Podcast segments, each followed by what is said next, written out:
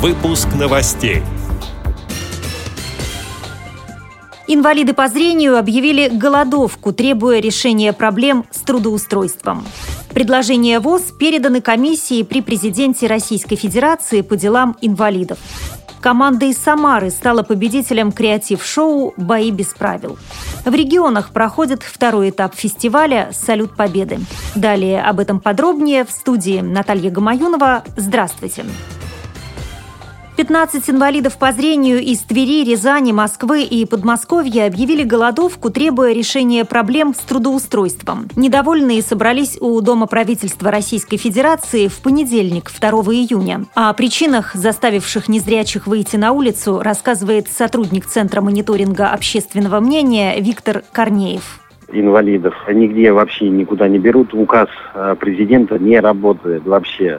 Квотирование рабочих мест – разворовывается, средства, которые выпуска, отпускаются на создание рабочих мест для инвалидов, разворовывается. Потом, как договор заканчивается, и эти люди оказываются на улице. Это уже произошло с электрощитом, который 8 человек выкинуло. Вот скоро подойдет ООО «Олимп», Центр мониторинга общественного мнения 300 человек вылетят на улицу. Приехали ребята с Рязани, он даже ребенка не может поднять на ноги. Ну что это такая жизнь? И что вот в дальнейшем ребенок получит в дальнейшем? Ну что это такое замучение? Нету ничего, впереди у нас нету ничего, никакого будущего ничего. Но мы брошены просто, нас бросили, мы никому не нужны. Это мусор, просто который валяется на дороге. Мы хотим, чтобы к нам вышли хотя бы исполнительная власть, которая может решить данные вопросы.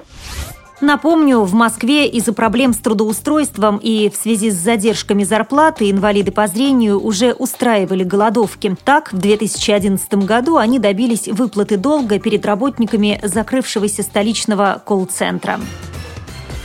Предложения Всероссийского общества слепых переданы комиссии при президенте РФ по делам инвалидов. ВОЗ представила около 100 поправок в законодательные акты Российской Федерации по вопросам социальной защиты инвалидов, в том числе возвращение права первоочередного получения жилья инвалидами и его льготной оплаты, включение в перечень реабилитационных мероприятий, технических средств реабилитации и услуг, предоставление бесплатного проезда инвалида по зрению в реабилитационные центры ВОЗ, снижение размеров страховых тарифов для организаций, хозяйственных обществ и учреждений общероссийских общественных организаций инвалидов, снижение тарифов на электроэнергию и коммунальные услуги предприятиям инвалидов, так как они прежде всего являются реабилитационными, а затем уже коммерческими, а также упрощение механизма компенсационных выплат лицу по уходу за инвалидом первой группы.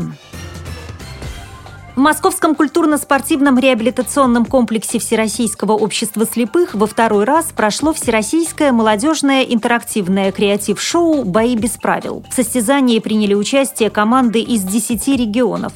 Победители определяли слушатели радиовоз путем телефонного голосования. Лидерами стали самарцы. Второе место поделили команды из Костромы и Татарстана. На третьем – представители Ростова-на-Дону, Владимира и Москвы. В регионах проходит второй этап фестиваля самодеятельного народного творчества инвалидов по зрению ВОЗ «Салют Победы», посвященного Великой Победе и юбилею Всероссийского общества слепых. Напомню, фестиваль проводится один раз в пять лет. Первый этап на уровне местных организаций завершился в 2013 году. Второй продлится до 30 июня.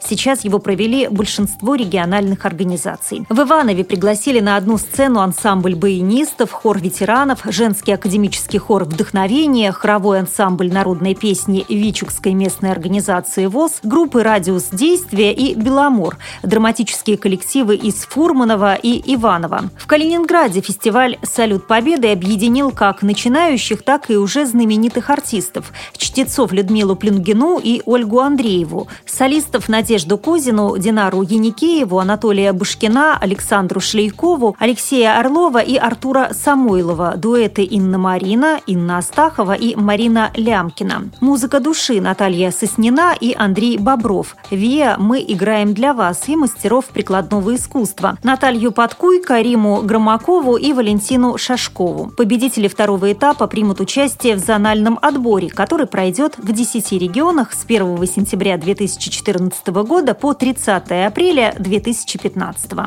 Радио ВОЗ благодарит за предоставленную информацию Едгара Шагабуддина и Веру Бабанову. С новостями вы также можете познакомиться на сайте Радио ВОЗ. Мы будем рады рассказать о событиях в вашем регионе. Пишите нам по адресу новости собака ру. Всего доброго и до встречи!